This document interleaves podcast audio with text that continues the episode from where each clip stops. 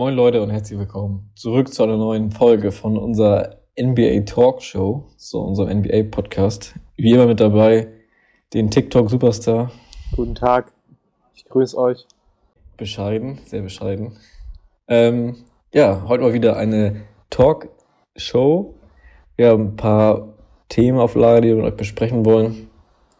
Das größte natürlich, der NBA Spielplan ist rausgekommen. Die ersten Begegnungen sind äh, terminiert. Und das Gute am Spielplan, schon mal für uns Deutsche, das Gute für uns Deutsche ist, es gibt eigentlich an fast jedem Spieltag ähm, ein Spiel, was ungefähr 18.30 spätestens 20 Uhr losgeht. Wenn ich hier sehe, Miami Denver am Samstag, am 1. August um 1 p.m., also ungefähr um 19 Uhr. Dann einen Tag später Washington Brooklyn um 2 p.m., also um 20 Uhr. Und das Spiel danach Boston gegen Portland ist auch erst um 3.30 Uhr, also um halb 10. Also Top-Spiele, gerade für uns Europäer. Jetzt munkeln ja viele NBA-Experten und Instagram-Seiten. Wer ist denn jetzt der Gewinner? Und wer ist der Verlierer dieses speziellen äh, Spielplans, weil es ja halt nur gegen Gegner äh, stattfindet, die alle mit in Orlando sind? Und ja, meine, meine Frage an dich. Was meinst du denn? Wer hat den leichtesten und wer vielleicht den schwersten Spielplan? Ja, also ich glaube, den leichtesten haben auf jeden Fall die New York Knicks-Fans, weil sie den Basketball der New York Knicks aushalten müssen. Nee, Spaß beiseite. Haben ja auch schon viele gesagt, dass die New Orleans Pelicans einen ziemlich leichten Plan haben, ne? Zweimal Sacramento, Orlando, Spurs, Wizards. Sind auf jeden Fall viele machbare Gegner dabei. Mhm. Aber allgemein kann man sagen, eigentlich für jeden ist das ein schwerer Spielplan, als wenn die Regular Season normal ja. weitergegangen wäre, weil es halt nur Gegner sind, die in Orlando sind. Auf jeden Fall. Das sind fast alles Playoff-Teams. Ja. Sonst wären ja noch für einige Teams Spiele dabei gewesen, wie zum Beispiel gegen Gegner wie die Warriors oder die New York Knicks. Das wäre natürlich äh, Pflichtsiege gewesen. Die fallen ja jetzt weg. Zum Beispiel, ja.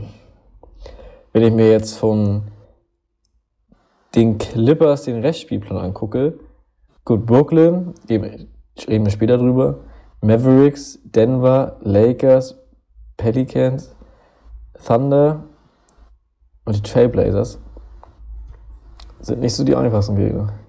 Und einer der einfachsten Spielpläne hat natürlich auch noch ähm, die 76ers.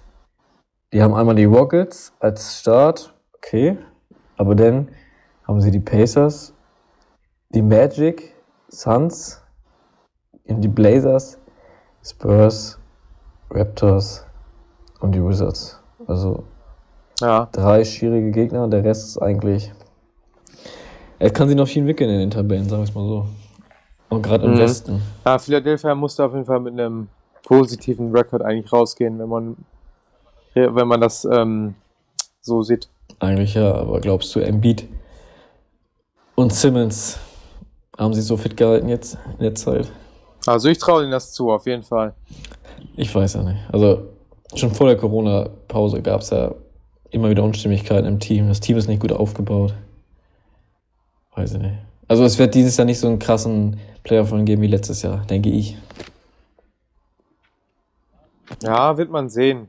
Im Osten ist alles drin, würde ich mal sagen. Aber auch im Westen. Ich glaube, Clippers.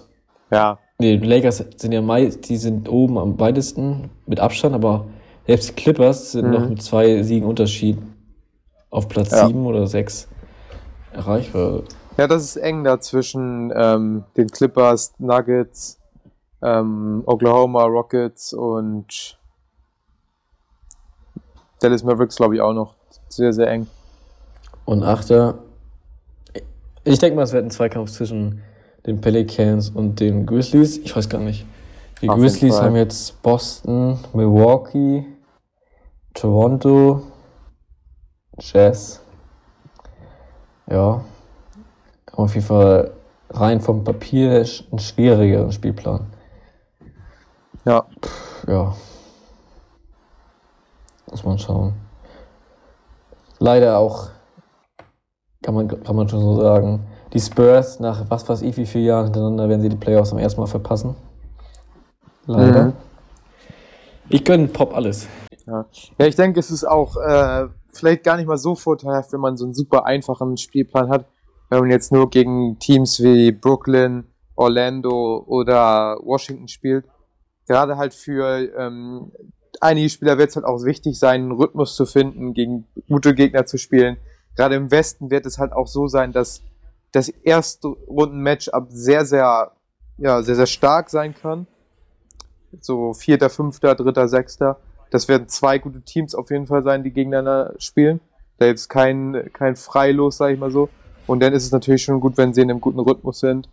Und vielleicht sogar gegen das Team, gegen das sie in den Playoffs antreten werden, schon mal ein Spiel gemacht haben. Deswegen finde ich das ähm, eigentlich ganz gut ausgeglichen und ja, ist halt auch wichtig einfach, dass die Spieler da gut reinkommen und ja, auf einem hohen Level sozusagen wieder spielen.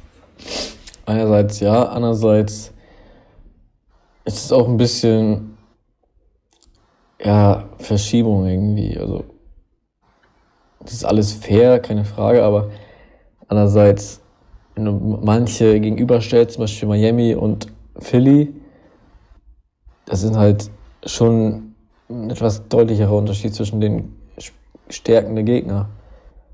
Und wenn sich jetzt dadurch Ja. Philly noch zwei Plätze rüberschlägt, ja, weiß ich nicht. Keine Ahnung. Ich glaube, Lakers ist so gut wie durch. Wie man Hm. LeBron kennt, wird er sich jetzt, er wird die Spiele antreten, aber er wird sich schon auf die Playoffs vorbereiten, wie, auch, wie er es auch meistens in den ersten beiden Playoff-Runden macht. Ja. Glaubst du, wir werden Kawhi Leonard im Rest der Regular Season sehen?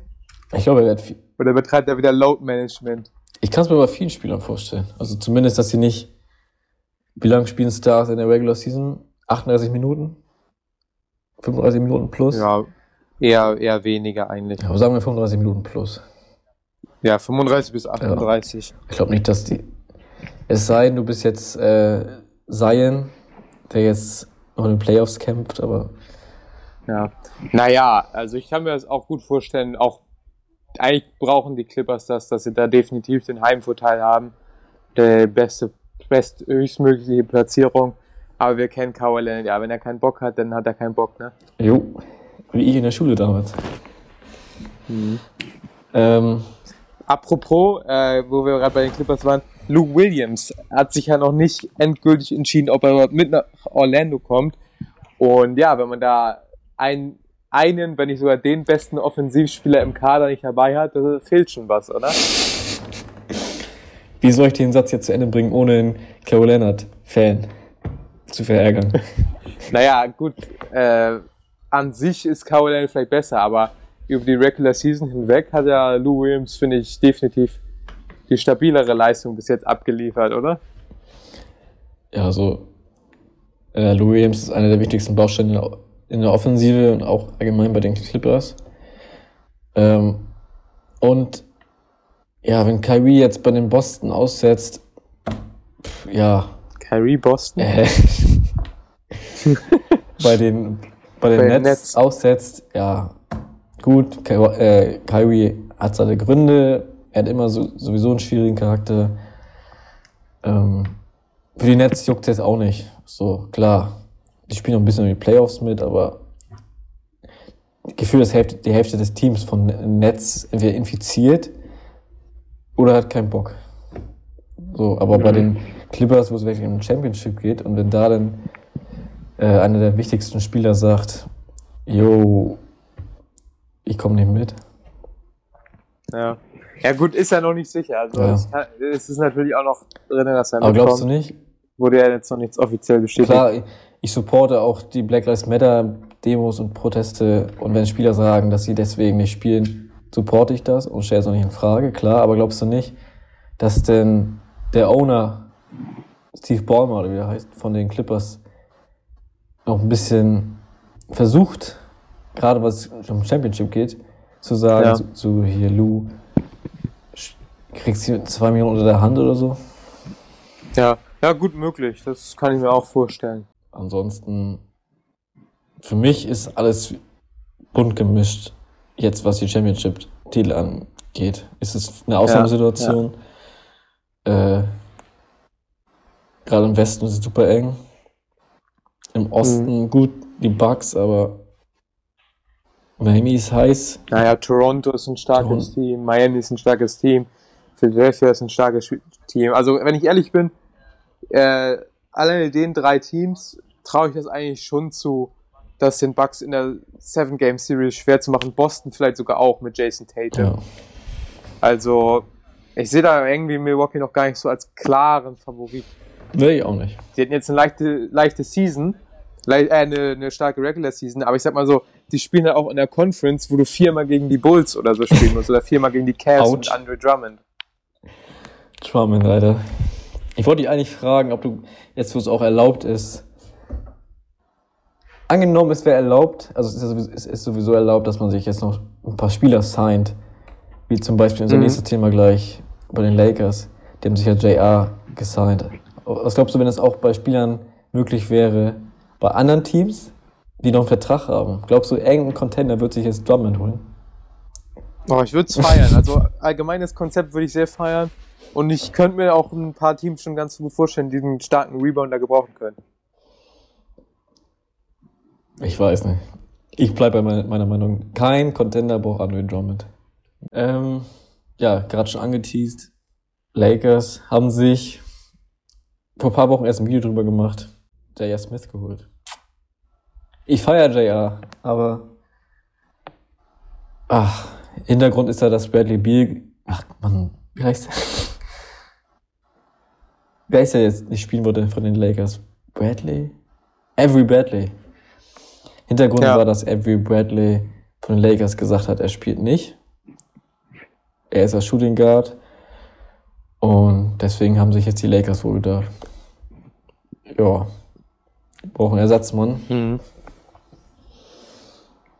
Ja. Glaubst du, JR spielt noch eine